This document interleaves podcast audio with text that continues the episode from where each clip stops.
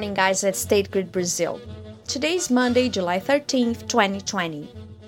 Orlando para Pelé, Pelé domina no peito de calcanhar para Zagallo, Zagallo prepara-se, tem Pelé, levantou, Pelé entrou de cabeça para o arco e gol!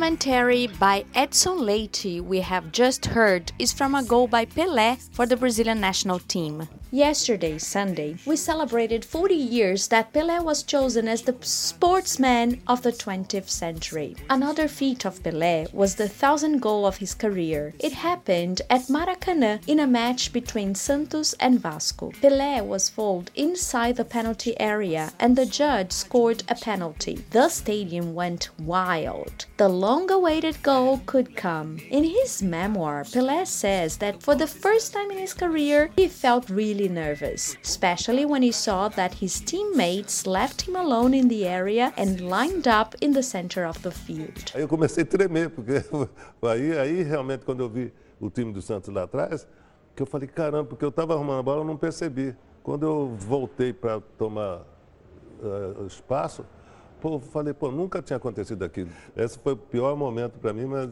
pô, graças a Deus saiu. Let's follow the penalty kick in the voice of Pedro Luiz Pauliello. Gostaria de saber como se sente Pelé neste momento.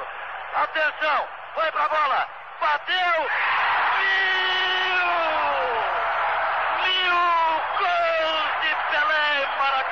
Pelé's career shows that victory does not happen only on the match day. It starts long before with training, a careful diet, and a good rest. Pelé has always been known for his discipline and commitment to training. He was so dedicated that he learned to head with his eyes open, a rare thing among players.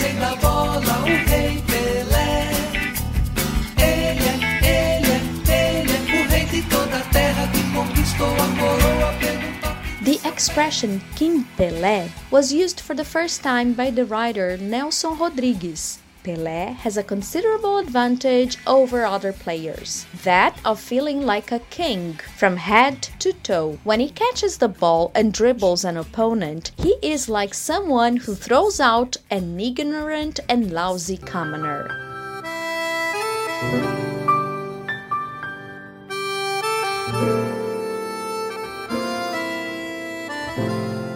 Today is also a day to remember a king of poetry. Chilean Pablo Neruda wrote poems about love, care, and was always sensitive to social issues. A finished book does not always give the dimension of how much time and energy has been spent in the making.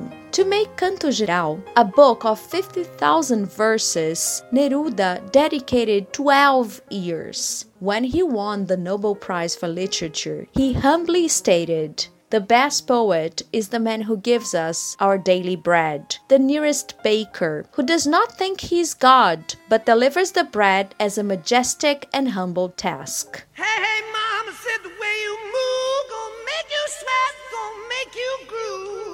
And does rock have poetry? Rockers say it does. Today we celebrate World Rock Day. It all started with the Live Aid, a festival held in 1985 with the aim of raising money to fight hunger in Ethiopia, Africa. Live Aid brought together the creme de la creme of world rock. Led Zeppelin, which we're listening to in the background, U2, Phil Collins, David Bowie, Bob Dylan, Madonna, Paul McCartney, and Queen, led by one of the greatest pop rock singers of the 20th century, Fred Mercury. My life, don't leave me.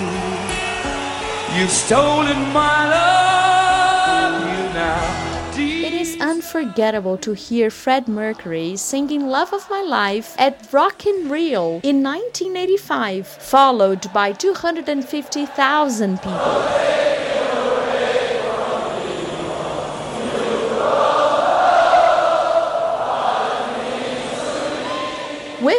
Trajectory of Pelé, Pablo Neruda, and the example of incredible rock singers, we learn that dedication brings unforgettable rewards. And with this beautiful song, we wish all the best for those who celebrated their birthday today. Victor Hugo Rocha from the PM Division from Paranaíta and Johnny Menezes from Colmeia Substation. We also want to congratulate those that celebrated their birthday yesterday. Sabrina Monteiro from the Contracts Division in Rio, Benilson Melo from the Xingu Substation, and Fabiana Bossani from Araraquara 2 substation. And congratulations to the city of Porto Nacional in Tocantins, which is also celebrating its anniversary. That is where Luzimangues is located, or Porto das Balsas, where we have a unit of State Grid Brazil today at Coffee Break. Come exercise with us. Have a great week, everyone. We'll be here again tomorrow. Your energy is essential. Thank you for listening.